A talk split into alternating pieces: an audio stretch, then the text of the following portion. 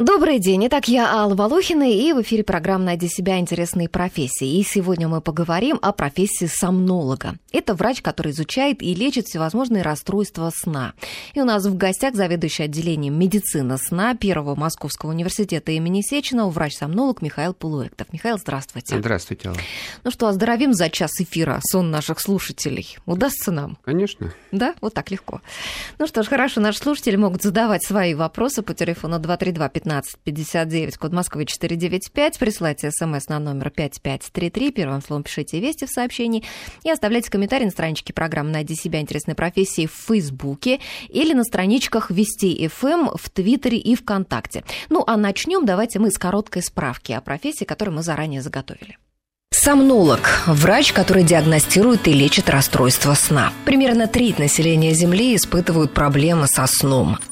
Накрывает бессонница демоном В голове мысли с мыслями борются Это ангелы черные с белыми На моей территории ссорятся Сомнология активно развивается последние три десятилетия. К врачам люди обращаются из-за слишком длинного сна, слишком прерывистого, неглубокого, из-за хождений во сне, ночных страхов и кошмаров. Или вот если, к примеру, ваша вторая половина брыкается во сне, так не терпите, а посылайте его тоже к доктору. Возможно, это проявление синдрома беспокойных ног. Должно вас также насторожить, если вы сами или кто-то из ваших близких способен уснуть лицом в салате на трезвую голову. Есть такая разновидность лунатизма, когда человек в ночи наведывается к холодильнику и в беспамятстве поглощает еду. Конечно, многие из нас увеличивают просмотр своего холодильника к ночи и впадают в забытье перед его открытой дверцей, забыв себя, тянут руку к ветчине или сосискам и плотно поев засыпают счастливыми. Так вот, это не то расстройство. Лунатик обжора действительно ест неосознанно и на утро ничего не помнит. И так незаметно для себя набирает вес. Настоящий кошмар на улице Вязов. Попросите домашних проследить за вами, в каком состоянии вы поглощаете ночью аппетитную свиную рульку, сознательным или бессознательным. Сегодня ученые уже насчитали порядка 90 различных нарушений сна, у одной только бессонницы полсотни причин. Грузчики из магазина с первого этажа вашего дома, веселые посетители ресторана, расположившегося напротив ваших окон, наконец, сосед с дрелью и электронные гаджеты. Вот главные враги нервного горожанина, которому так мало нужно для счастья. Всего каких-то 7-8 часов спокойного сна. Если человеку мешать спать, все может закончиться, как в мультике «История одного преступления» преступления.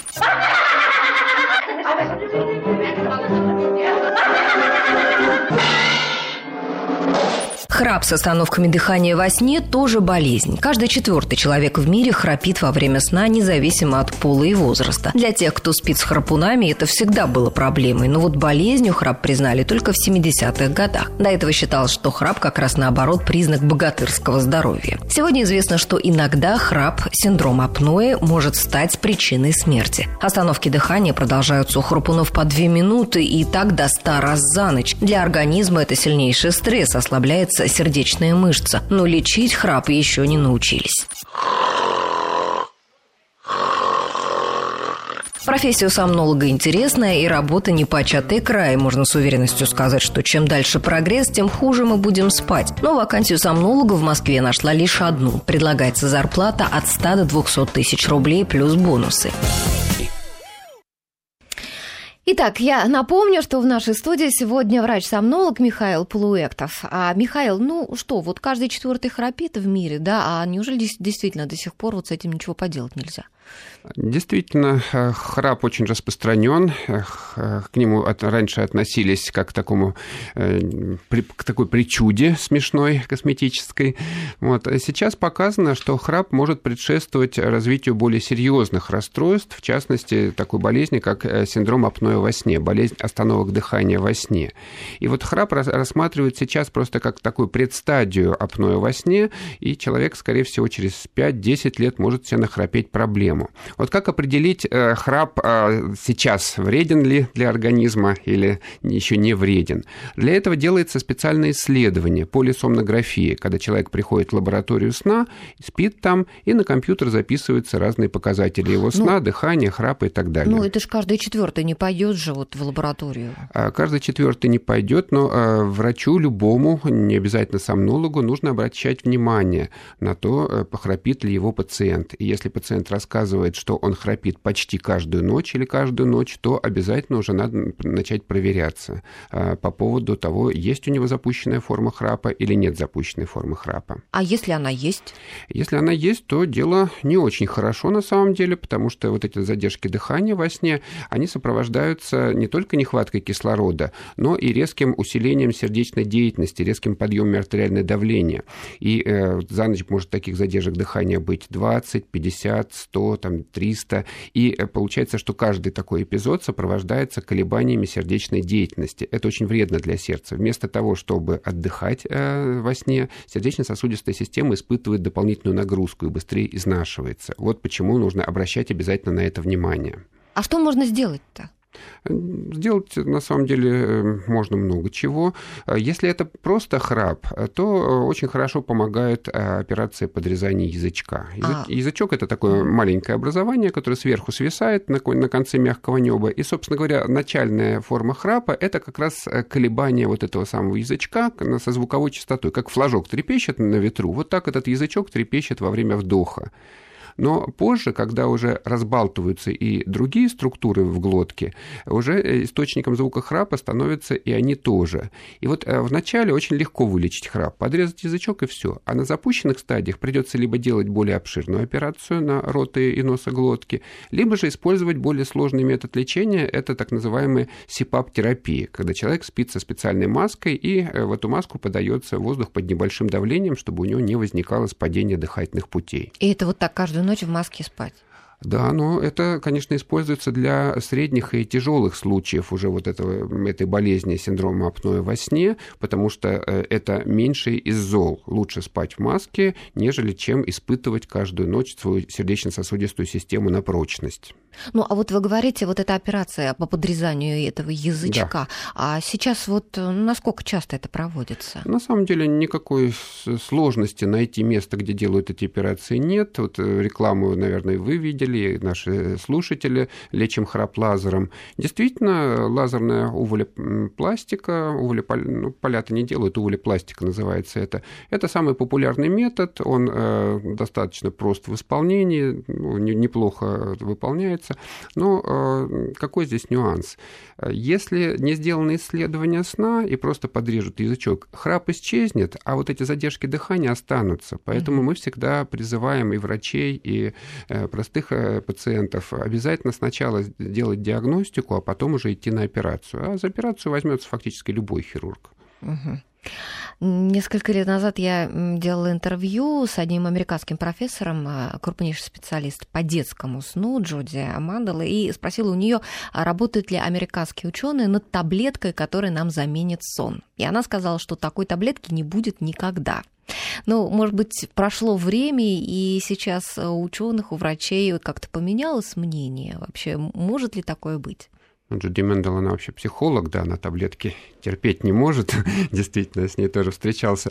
А, было бы, конечно, э, самым лучшим вариантом найти идеальную таблетку, которая давала бы нам сон. И вот эти поиски вещества сна, они ведутся с незапамятных времен, потому что еще э, в XIX веке французские физиологи обнаружили, что если у невыспавшейся собаки взять э, спинномозговую жидкость, потом влить ее в выспавшейся собаке, то выспавшаяся собака начнет начнет засыпать. Вот что-то такое действительно накапливается в организме, вот когда мы не спим, и это что-то действительно повышает нашу потребность в сне. И вот если бы это что-то найти, да потом еще в, табле... в таблетку его, так сказать, облечь. облечь, да, это было бы идеальным снотворным. Вот до сих пор не могут найти это вещество сна, его условно называют гипнотоксином, это одна из самых больших загадок на самом деле нейронауки. Ну, работают, да, ищут. Ищут давно, но не могут найти. Ага. Ну, по крайней мере, вот э, а, мелатонин уже э, найден, да, определен в таблетке заключен и так далее. И вот э, говорят, что мелатонин, да, этот гормон сна, что он защищает от рака а вырабатывается ведь он только в темноте, и а, получается, что если мы спим вот как положено, да, ночью в темноте, то это как э, некая, может быть, как защита от рака. А если, допустим, спать в неурочное время, то получается, что мелатонин не вырабатывается, и получается, что есть угроза, риск э, ну, заболеть раком. А, да, действительно, а, были такие работы, которые э, связывали учащение заболеваемости раком молочной железы у медицинских сестер, которые работают в ночные смены, с нарушением выработки у них мелатонина. Это вот э, наиболее известное, наверное, из как бы такой доказательств, из научных доказательств этой теории. Кроме того, известно, что э, сам по себе мелатонин является иммуностимулятором, он подавляет развитие злокачественных опухолей, ну, по крайней мере, на крысах это показано и доказано было, и еще продлевает им жизнь. Вот. И вот а, основываясь на этих наблюдениях, действительно говорят о том, что э, мелатонин важен для иммунной системы человека, в том числе и для противоопухолевой защиты. Когда мелатонина у человека много? Обычно э, в возрасте до 55 лет, собственно, мелатонин вырабатывается хорошо. А вот после 55 лет фактически его выработка снижается до нуля.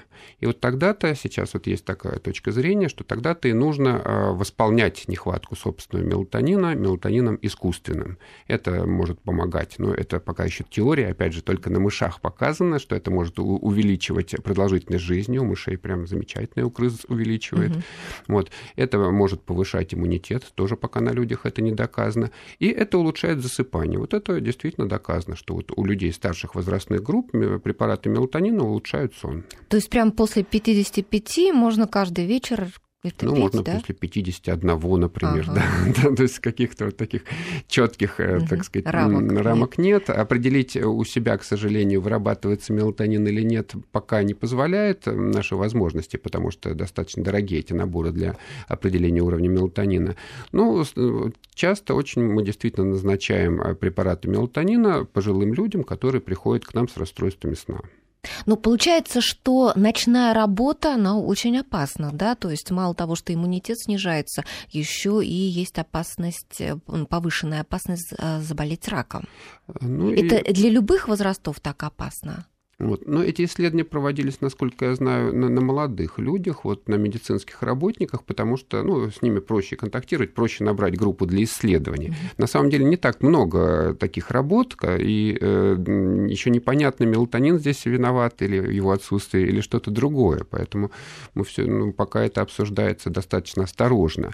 Но э, есть некая такая непреложная истина, что если идти против своей природы, то ничем хорошим это не закончится. Да? Что заложено в природе человека. В природе человека заложено каждую ночь э, или раз, раз в сутки, можно даже так сказать, погружаться в некое странное состояние, да, состояние сна. Вот зачем оно нужно? Вот непонятно. Зачем животному состояние сна? В это время его съедят же несколько раз да, за, за эти несколько часов, пока оно будет спать.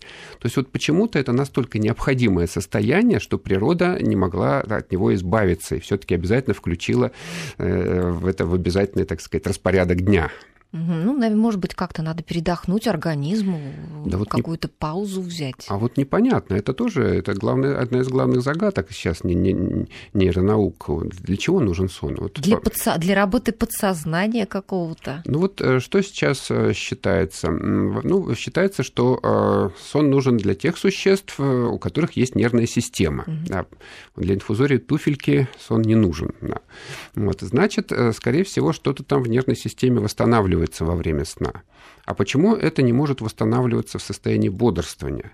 Ну вот, а, опять же, наиболее такая распространенная теория назначения сна говорит о том, что а, необходимо отключить все внешние э, каналы восприятия внешней информации для того, чтобы э, клетка могла нервная восстановиться. И вот как раз сон – это отключение восприятия внешней информации. Просто ставится блок внешней информации, и клетка начинает заниматься самой собой и как-то на себя перестраивает, настраивает на следующий день.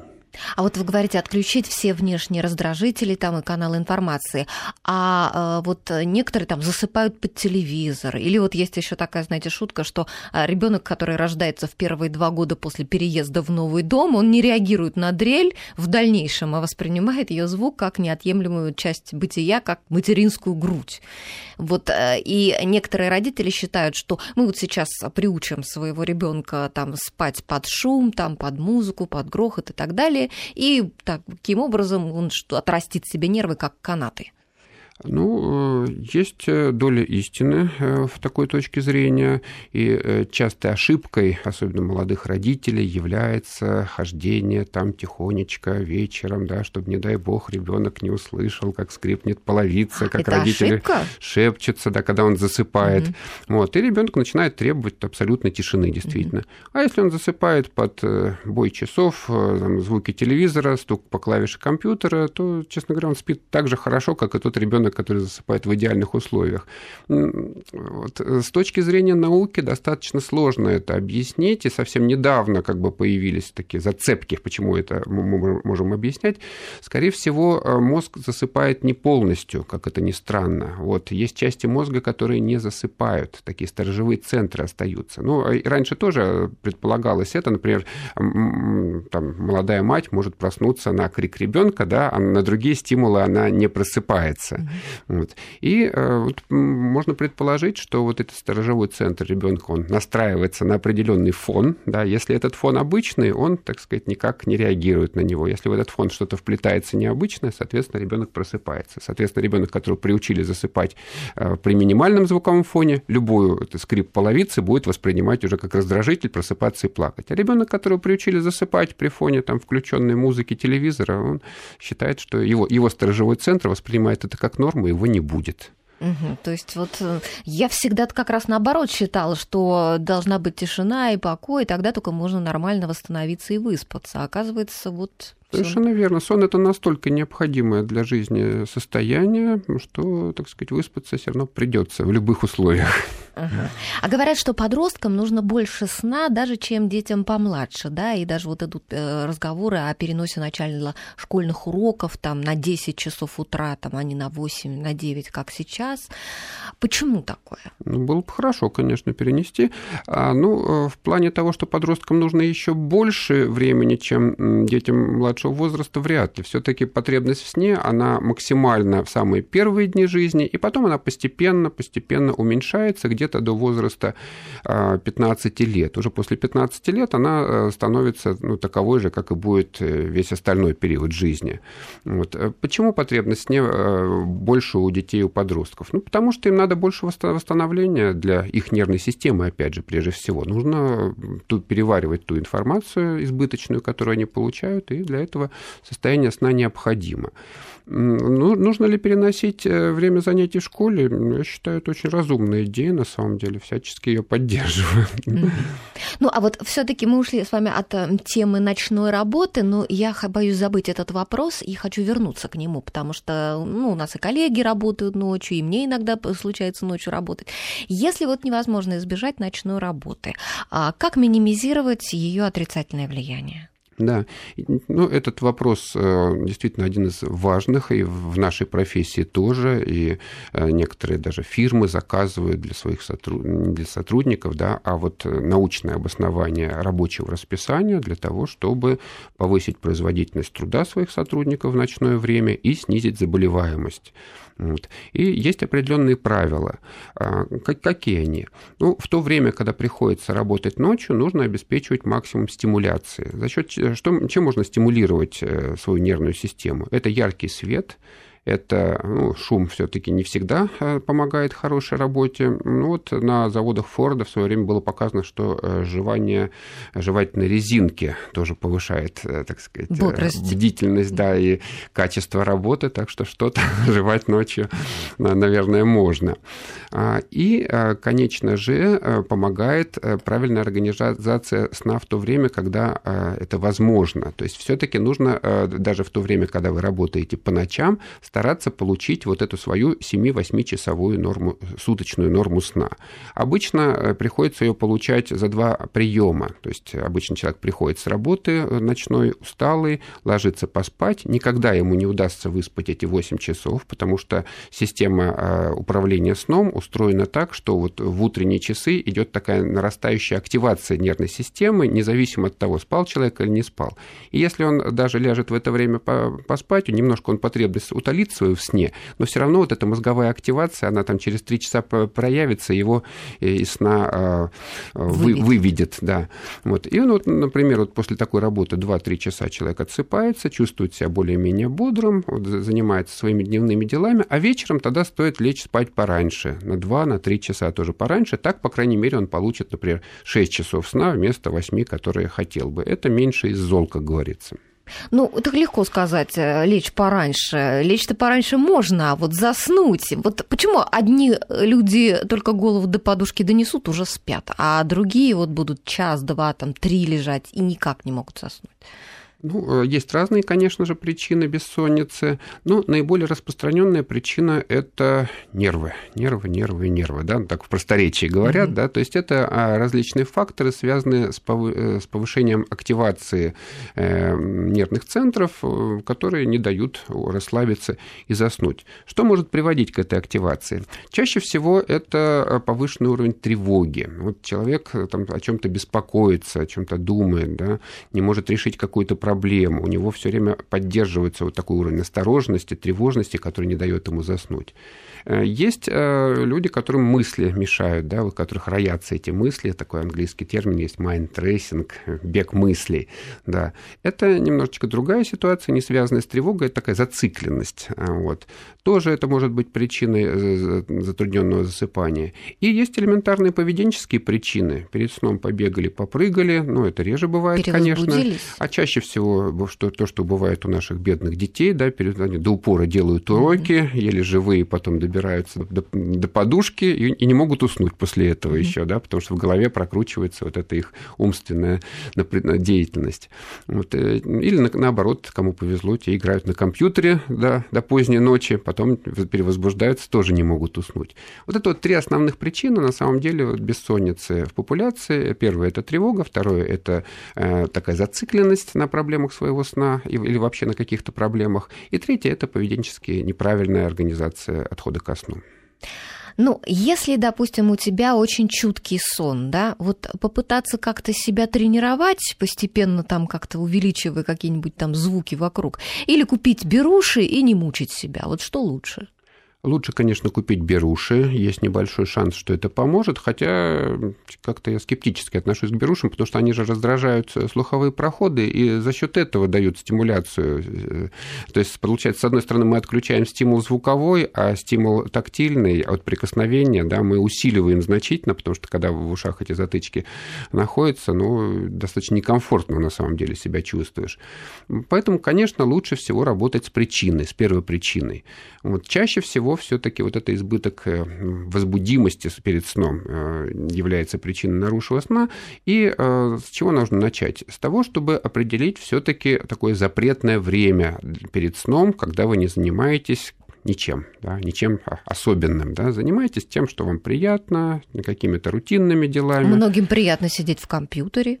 Ну, это приятно, но это все-таки требует определенного умственного напряжения. Вот. Ну, болтать, сидеть в соцсетях? Ну, болтать, да. Но подростки возбуждаются от этого как раз. Вот у них же часто вот эти вот, э, так сказать, споры ночные там, про, про любовь там, и, и жизнь. Вот. Э, поэтому лучше бы что-то хорошее, честно говоря, не связанное с компьютером, там, книга, да. Почему бы книгу не почитать перед сном? Угу. То есть заменить компьютер и телевизор на книгу. Да, это лучше, наверное. Вот, ну, раньше можно было перебирать гречку, да. Там вот сейчас как-то. Сейчас гречка дефицит. Дефицит, да. Может быть, вернемся к этой перебирать, традиции. Перебирать, да, дефицитную гречку. И тогда таким образом, может быть, э, как-то навеется сон, да? Ну хорошо, а скажите, Михаил, а есть ли какие-то национальные традиции, может быть, там э, с процедурой укладывания или вообще с отношением ко сну, ко времени, сколько нужно спать там и так далее? Есть национальные традиции. Мы с удивлением это обнаружили, когда проводили исследования сна детей от первых лет жизни в России. Оказалось, что наша национальная традиция – это полная безграмотность в отношении укладывания детей. Вот, потому что вот эта проблема, с которой часто обращаются молодые, молодые мамы, угу. да, что ребенок ночью все время просыпается, требует, чтобы взяли на руки, укачали. Почему? Да потому что сплошь и рядом э, в нашей популяции все мамочки берут к себе ребенка в постель, укачивают, не дают ему нормально самому научиться засыпать. Очень важная тема. Мы ее продолжим обсуждать после новостей. Звоните по телефону 232-1559. Сейчас мы прервемся. С Аллой Волохиной. Я напоминаю, что сегодня у нас в гостях врач-сомнолог, заведующий отделением медицины сна Первого Московского университета имени Сеченова. Мы знакомимся с профессией врача-сомнолога и говорим о наших проблемах со сном. А, сейчас мы ответим на звонок, а потом вернемся к обсуждению национальных традиций сна. Э, с нами на связи Мария Андреевна. Здравствуйте. Здравствуйте, добрый день. Угу. У меня такой вопрос.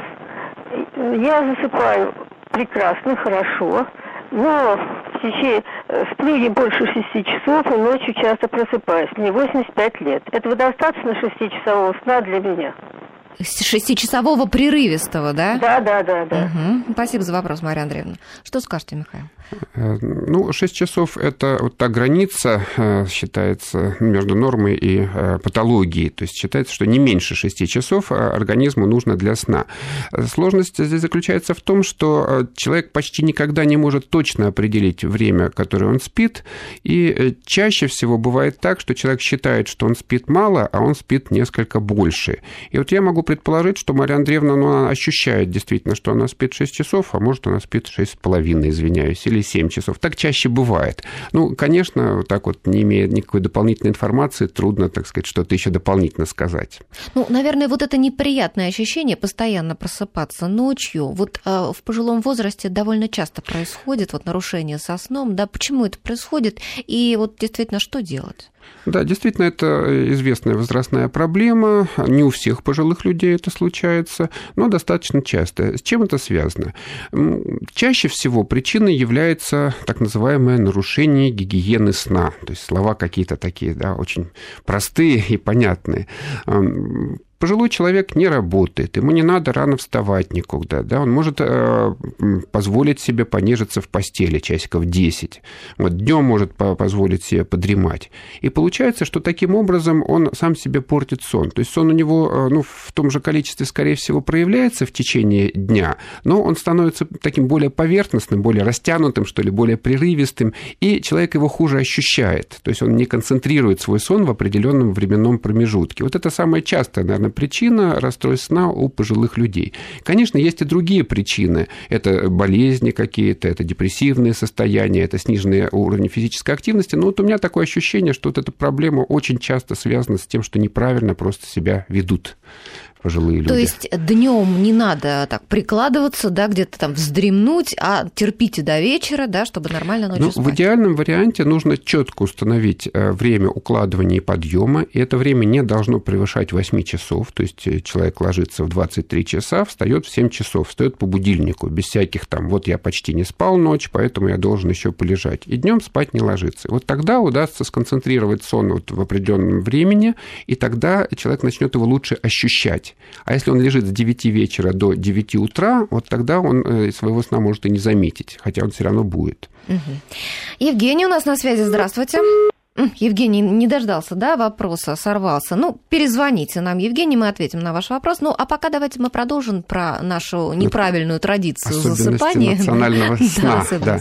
Ну, вот действительно, в отношении детского сна э, очень плохие у нас национальные традиции. Часто детей привыкли укачивать, спать вместе с ними. Чуть что, чуть ребенок запищит, подбегает к нему, э, дают ему вот грудь там или э, поет его, кормят чем-то, и не дают ему нормально научиться самому засыпать. Вот не дают и все. Он бы и рад, наверное, ну, или, или было бы неплохо, да, чтобы он научился, а на первом году часто это не, не, не получается. Где-то больше половины вот матерей молодых вот э, делают неправильно. И потом где-то в 25% случаев с такими детьми к нам приходят на прием и вот говорят, вот он не спит, что делать? Да не мешайте ему спать, да, он покричит и на, на, на третью ночь начнет нормально спать. Какие еще национальные особенности сна? Ну, вот в России России нет сиесты, да, за неимением жаркого солнца.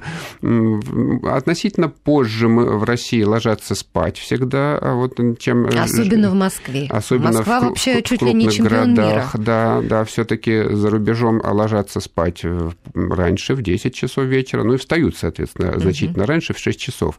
На самом деле это более физиологически оправданно.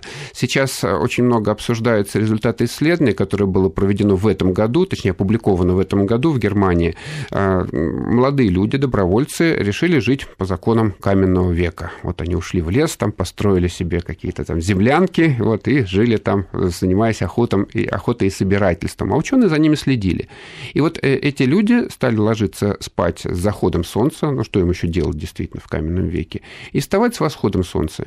Их сон удлинился на, по-моему, 1,8 часа, почти на 2 часа вот в этих условиях. И они чувствовали себя очень даже неплохо в отношении сна. То есть все-таки, если говорить о такой природной потребности, природная потребность это ложиться с заходом, вставать с восходом солнца. Совы тут с вами бы поспорили в моем лице. Ну, совы – это такое понятие, на самом деле, э, вот этот э, механизм э, биологического ритма индивидуальный, он очень сложен, и там по нескольким осям как бы определяется вот эти вот предпочтения биологического ритма, по-моему, по четырем осям. То есть просто говорить, что человек сова – это не совсем правильно. Вот этим занимается специальная наука, хронобиология. Ну, такая, если примитивизировать, да, есть совы, которые поздно засыпают, есть жаворонки, которые рано встают, но, но очень много нюансов. Вот, и вот э, мы ничего, так сказать, особенного, так сказать, не можем сказать, вот э, какие, э, какие есть отличия софаджарников по психологии, например, по каким-то другим вещам, потому что ну, это деление очень примитивное. Нужно там делить еще по нескольким категориям этих же самых сов. Вот. И что очень важно, что человек существо социальное, и каждая сова, если ему надо будет утром вставать на работу, если он не придет, начальник ему урежет зарплату, зарплату, он все равно встанет и пойдет. Хоть, он, деваться, хоть да. он будет совой, совой в квадрате. Да. Да. Поэтому не, не так это на самом деле важно, это деление, чем э, как считают. Ага. Людмила хочет задать вопрос. Здравствуйте. Здравствуйте. Uh-huh. Будьте добры, вы, наверное, подтвердите вот наши опасения. У нас в семье художники, и у нас очень неравномерный режим сна. То есть мы можем спать э, то 12 часов, то не спать 24 часа, и несколько перепутан день и ночь. И, по-видимому, это э, сказывается на здоровье. Вот, это так вы, а почему вы уточнили, что художники? Это так вы увлекаетесь работой, ну, да? Не да, можете оторваться? Да, часто мы увлекаемся работой, а часто бывает, что нужно что-то срочно сделать, делать и так, так называемые авралы бесконечные. И поэтому сон э, весьма неравномерный, и нет э, режима, да, режима нет сна, да. Угу. Спасибо за вопрос. Ну, вот здесь, да, вот я... Э, ну, кстати, для многих людей творческих профессий вот такое свойственно, действительно. Кто-то пишет статью, там дедлайн у него, кто-то рисует картины. Ну, есть понятие творческого транса, да, это особое состояние, измененное состояние сознания, когда человек творит, вот оно не похоже ни на сон, ни на бодрствование, это особое состояние, и действительно человек может горы свернуть в этом, да. А есть состояние аврала, когда человек себя загоняет добровольно. Вот, ну, состояние аврала – это неправильно, да, это насилие над природой. А состояние творческого транса – это, это хорошо, это при этом выделяются а, гормоны счастья, да, гормоны радости, эндорфины, там, энкефалины, вот, и это, скорее всего, способствует э, улучшению здоровья. Вот. Как это совместить? Ну, собственно говоря, как все можно, наверное, рационализировать, насколько возможно. Да? Эрнест Хемингуэй ложился рано, э, вставал рано в 6 часов, писал, по-моему, до 12 часов утра, потом уже занимался чем угодно. Да? Вот он как-то смог свою творческую энергию вогнать в правильное русло. Насколько здесь возможно... Ну, здесь вопрос другой. Да? Не, не вредно ли это для здоровья? Здоровью. Угу. Да, вредно. И что, что делать? Э, как минимум получать 7-8 часов сна в сутки любым путем за счет дневных ну, засыпаний, есть, за счет ночного да. сна. Добрать потом, добрать да, или доби... заранее приготовиться. Добирать. Вот, кстати, важный вопрос, который я очень люблю поднимать, но он действительно для каждого важен. Можно ли впрок выспаться? Угу. Да, вот это очень важно. Я раньше считалось, что нельзя. Нельзя наесться впрок, что еще налюбиться впрок и наспаться впрок. Сейчас оказывается, что хоть наспаться-то можно впрок. Было очень интересное исследование, когда брали две группы добровольцев и э, давали одной группе возможность поспать в течение недели на 2 часа больше, чем обычно. А потом э, в течение следующей недели ограничивали время сна в этих обоих группах в два раза, до 4 часов. И проверяли, как они это переносят с помощью различных тестов в течение дня. И вот та группа, которая имела возможность за неделю до этого запастись сном, она демонстрировала во всех тестах лучшие показатели. То есть, по крайней мере, вот в таком аспекте недельном действительно запастись сном можно. Поэтому, опять же, другой совет, если предстоит какая-то авральная сложная работа, запасайтесь хотя бы за неделю вперед. Угу. Ну, кстати, хорошее дело знать вот так, что можно как-то наспать себе там несколько запасных часов. А с какими проблемами чаще всего к вам вот обращаются? Чаще всего обращаются по поводу бессонницы и по поводу храпа. Это наши лидеры, лидеры продаж. Бессонница – это действительно очень распространенная проблема в общей популяции. Ну, распространенность бессонницы где-то сравнивается с распространенностью сахарного диабета. Это 6-10% в общей популяции. Другое дело, что ну, на диабет обращают внимание врачи, а на бессонницу как-то вот стыдно обращать внимание, да и непонятно, что с ней делать. Да? И вот мы пытаемся все-таки донести до врачей, что с этим делать, ну и с пациентами, конечно, работать, помогать им лечить бессонницу. Сейчас мы э, прервемся на минуту, буквально вернемся потом в эфир и продолжим принимать ваши звонки. Звоните, пожалуйста, 232-1559, код Москвы 495, и оставляйте свои вопросы на нашем смс-портале 5533 или на страничке на Фейсбуке, страничке программы «Найди себя. Интересные профессии». Ну и также можете писать в Твиттере и ВКонтакте. С Аллой Волохиной. Продолжаем обсуждать наши проблемы со сном э, с врачом-сомнологом Михаилом Полуэктовым. И на проводе с нами со своим вопросом Павел. Здравствуйте. Да, доброе утро. Угу. День. Уже, наверное, добрый день, да. да. А, спасибо вам за интересную тему. А, у меня вот такой вопрос к вашему гостю. А, как он относится к современным электронным гаджетам, которые, в частности, помогают вот отслеживать, отслеживать наш сон? В двух словах вот скажу. У меня такой гаджет – а, на самом деле я им очень-очень доволен. А, вещь такая, значит, он, во-первых, во-первых, он вечером а, вибрирует на руке, да, подсказывает, когда нам уснуть. Угу. Вот, значит. Второе, естественно, он будет то же самое утром. Вот, помимо того, что э, он будет в определенную фазу сна, так сказать, глубокую, не глубокую, я думаю, вашему гостю, угу. скорее всего, это известно, правильно, как специалист. Известно, известно. Он не будет, не будет никого... Вы знаете, на самом деле а, я сейчас стал гораздо лучше чувствовать на работе. А, плюс у него, опять же, есть такая функция, функция вот этого дневной сиесты, скажем так, да. То есть 20-30 минут я вот теперь стараюсь в обед действительно как-то вот а, чуть-чуть, чуть-чуть отдохнуть. Ну, если все так замечательно, так а вопрос какой? Нет, я просто хотел узнать вот конкретно ваше отношение mm-hmm. вашего гостя к электронным современным гаджетам. А, и в принципе, я, ну как вот, как сам пользуешься такими вещами, я бы очень рекомендовал. Естественно, не буду рекламировать фирму, uh-huh. но вот отношении вашего гостя. Вот, ага, хорошо, вещам. спасибо за вопрос, Павел. Хорошо, Павел, спасибо. Это действительно насущный вопрос, часто с ним обращаются. Э, в основе э, работы вот этих программ или приспособлений очень здравая э, идея о том, что сон организован циклически, и стадии сна сменяют друг друга с периодом в полтора часа. И если вот поймать вот этот полуторачасовой период, то можно определить тот момент, когда снова наступит поверхностный сон, и проснуться будет легко. И действительно, э, если пропустить этот момент, через, э, снова уйти в глубокий сон, то проснуться будет чуть труднее, труднее будет э, человек сосредоточиваться, иногда даже бывает такое синдром, состояние, которое называется синдром сонного опьянения. Эти гаджеты основаны в основном на определении вот этого полуторачасового цикла по двигательной активности, потому что двигательная активность, она примерно совпадает с, с фазами сна, или же по изменению частоты сердечных сокращений. Проблема здесь в том, что э, те приборы, которые используются для научных исследований, они довольно точные. Там точность обычно достигает ну, 85%, но 90% я не видел, наверное, где-то 85%. И это считается очень высокая точность определения вот этого вот момента перехода, например, к следующей э, стадии сна.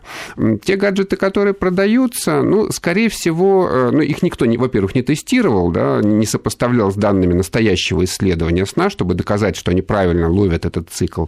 И э, я предполагаю, что их точность ниже, но я думаю, процентов там до 70 где-то, скорее всего, они ловят э, то, что нужно, это называется чувствительность, да, и 30% упускают. Но никаких таких цифр не представляется никогда в документации по этим приборам, пока этого не видел.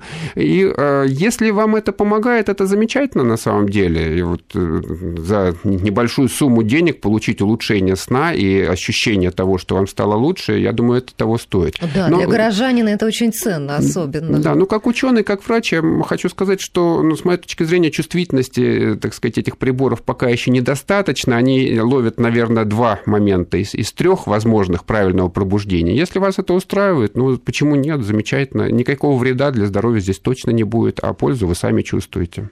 Ну, а вот вред от тех гаджетов, которые вот э, вечером, да, вот там планшеты, там ноутбуки, вот мы сидим. Да, сейчас обсуждается вопрос вот этого голубого экрана, так называемого, потому что как раз продукция мелатонина, она реагирует в основном на свет голубой части спектра.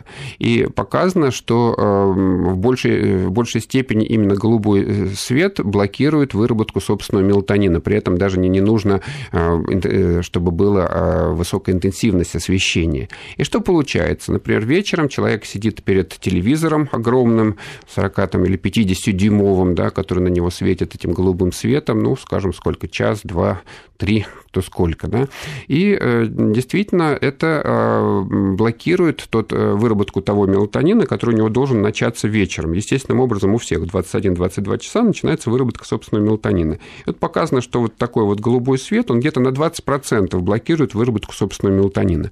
20% это не так много, да, все равно мелатонин выделится, все равно он будет способствовать сну. Но у людей, у которых есть проблемы со сном, ну вот им стоит задуматься, да, стоит ли им вот портить себе вот одну из естественных таких возможностей достичь хорошего сна вот при э, использовании вот этих вот телевизоров, скажем, или планшетов тоже с большими экранами. А каким светом светит Луна? Нужно ли загораживаться шторами, там, скажем, в полнолуние? Луна светит отраженным светом солнечного спектра. Этот цвет не вреден он для выработки мелатонина? Ну, э, там интенсивность, я думаю, очень низкая, порядка, наверное, 20 люкс, может быть, или 5, который доходит до... Вот считается, что э, где-то, например, голубой свет, но он должен светить с интенсивностью 200 люкс, чтобы подавить выработку мелатонина, хотя некоторые считают, что и 50. Нет, в общем, Луна на мелатонин не повлияет. Ага, только на лунатиков. А, ну, лунатики – это интересная, кстати, тема. Да, да э, вот, может быть, успеем поговорить. Не знаю, еще Тимур сейчас у нас на связи. Давайте ответим ему на вопрос. Здравствуйте. Алло, Тимур. А, здравствуйте, здравствуйте. Говорите, пожалуйста. Очень рад, что имею возможность с вами поговорить. У меня этот вопрос как бы долго мучает. Говорите быстрее, какой? У моего ребеночка 5 лет ему, сыночку, да. И у него какие-то маленькие носовые проходы, и он очень шумно, плохо спит. Мы ему постоянно закапываем, вредно ли это капать постоянно перед сном. Бывает во время сна просыпается, он дышать не может. И что можно сделать в этом случае? Угу, спасибо за вопрос. Ну, может а, быть, не очень по адресу. Не, да? ну, по, по адресу, потому что э, это тоже касается храпа, на самом деле, ну, варианта храпа, скажем так. Детский храп все таки это ненормально. А может, да, не храп, просто требует, не может ну, дышать. Ну, затрудненное дыхание ночью угу. это тоже плохо. Вот в таких случаях мы таким деткам делаем исследование сна, если мы пока видим, что у них э, на фоне затрудненного дыхания не хватает кислорода ночью, то это, несомненно, может влиять на их развитие и умственное, и физическое. И здесь нужно нужно предпринимать ну, достаточно быстрые меры. Какие? Чаще всего уже этим занимаются а, отоларингологи, лор-врачи. Они решают вопрос, например, вот э, затруднение носового дыхания. Может, искривлена вот. перегородка, Может да? быть, да. Это уже... Наша задача посмотреть, насколько все это неотложно. Потому что если есть просто храп или шумное дыхание, но нет а, нехватки кислорода во время сна, тогда, честно говоря, можно и подождать. Потому что в любом случае лицо растет, э, э, дыхательные пути расширяются у ребенка, ребенка, и через год-два все это может естественным образом нормализоваться. Другое дело, стоит ли ждать столько времени, если есть затруднение дыхания. То есть я бы здесь как раз рекомендовал сделать это исследование сна, посмотреть, насколько все это плохо или неплохо, а потом уже решать вопрос об э, срочности э, вмешательства лор-врачей. Ну, а капать-то, наверное, всякий раз а это вредно, капать да? никто это не одобряет, конечно. Угу. Зачем это нужно? Ну, хорошо. А вот где, Михаил, такие можно исследования сделать? Вообще у людей, когда проблемы со сном, ведь не так просто найти сомнолога. Да нет, сейчас с развитием интернета проблемы никакой нет, стоит вбить только да, заветные слова, и ну, больше всего в Москве, конечно, таких центров, ну, наверное, десяток есть, в Санкт-Петербурге три, я знаю. А если где-то вот в глубинке городах, нет, допустим? Ну, в крупных городах есть. А к кому обратиться, вот... если, допустим, вот нет в доступности сомнолога, к кому обратиться? Ну, из бессонницы чаще всего обращаются к неврологу. Неврологи все таки лучше с этой проблемой знакомы. По поводу храпа и, и задержек дыхания во сне чаще идут к отоларингологам, к лор-врачам, вот, или к терапевтам общего профиля. Угу. Вообще профессия сомнолога, она сейчас э, востребована? Я вот нашла только одну в интернете вакансию сомнолога. Она очень перспективна, но пока она не востребована. Почему? Потому что многие вот из болезней, которые возникают во сне, они, ну не то что не признаны, медицины-то они признаны, страховыми компаниями они не признаны. И, например, операция по поводу храпа, она считается косметической, и человек должен оплачивать ее, так сказать, из своего кармана. Это неправильно. Да, приборы для лечения апноэ во сне, которые фактически по жизненным показаниям необходимы пациентам, тоже человек должен покупать сам, они достаточно дорогие. За рубежом эта проблема давно решена, и поэтому там очень много врачей, кто занимается сном. У нас просто пока это еще не признано вот на уровне экономическом. На медицинском признано, а на экономическом не признано. Ну, а есть какие-то тенденции, вот к чему все идет? Все-таки как-то будет сомнология развиваться в России или нет? Ну, я достаточно скептически смотрю на развитие, так сказать, новых направлений, да, потому что все, все что не, не получает финансовой поддержки, все развивается очень плохо. Угу. Ну что, у нас осталась, наверное, одна минута. А вот а, в своем сюжете я говорила о том, что есть такая проблема, когда люди ночью наедаются, не контролируя себя. Да, вот это с лунатиками происходит. Да. А вот скажите, если действительно такая возникла проблема у кого-то, такая достаточно экзотическая, мне кажется, что здесь делать? Синдром ночной еды называется эта проблема, да, это вариант лунатизма. Непонятно, почему вместо того, чтобы ходить куда-то по крыше, эти люди идут к холодильнику и съедают съедают. Лучше всего работают с такими пациентами, кстати, не сомнологи, а специалисты по пищевому поведению. Есть это скорее психологи, психотерапевты, психиатры даже работают вот с такими расстройствами. Но вот как сомнологи, честно говоря, мы вряд ли чем-то сможем помочь, как это ни странно здесь. Мы работаем с чистым с нахождением, с настоящим, когда куда-то человек там пытается уйти. Вот это наше уже поле. А что вы делаете? А мы таблеточки подбираем. Ну, сначала исследование сна делаем, потом подбираем таблетки и убираем эти приступы приступы. Ну что ж, спасибо большое. Я надеюсь, что наша сегодняшняя беседа помогла э, нашим слушателям. Если у кого-то есть проблемы со сном, какие-то советы получили, много интересного услышали. Сегодня у нас в гостях был заведующий отделением медицины сна Первого Московского университета имени Сеченова, врач-сомнолог Михаил Полуэктов. Я Алла Волохина. Спасибо всем, кто звонил, писал и слушал. Слушайте нас каждое воскресенье в 12 часов. Всего доброго. До свидания, До Михаил. Свидания. Спасибо, что пришли.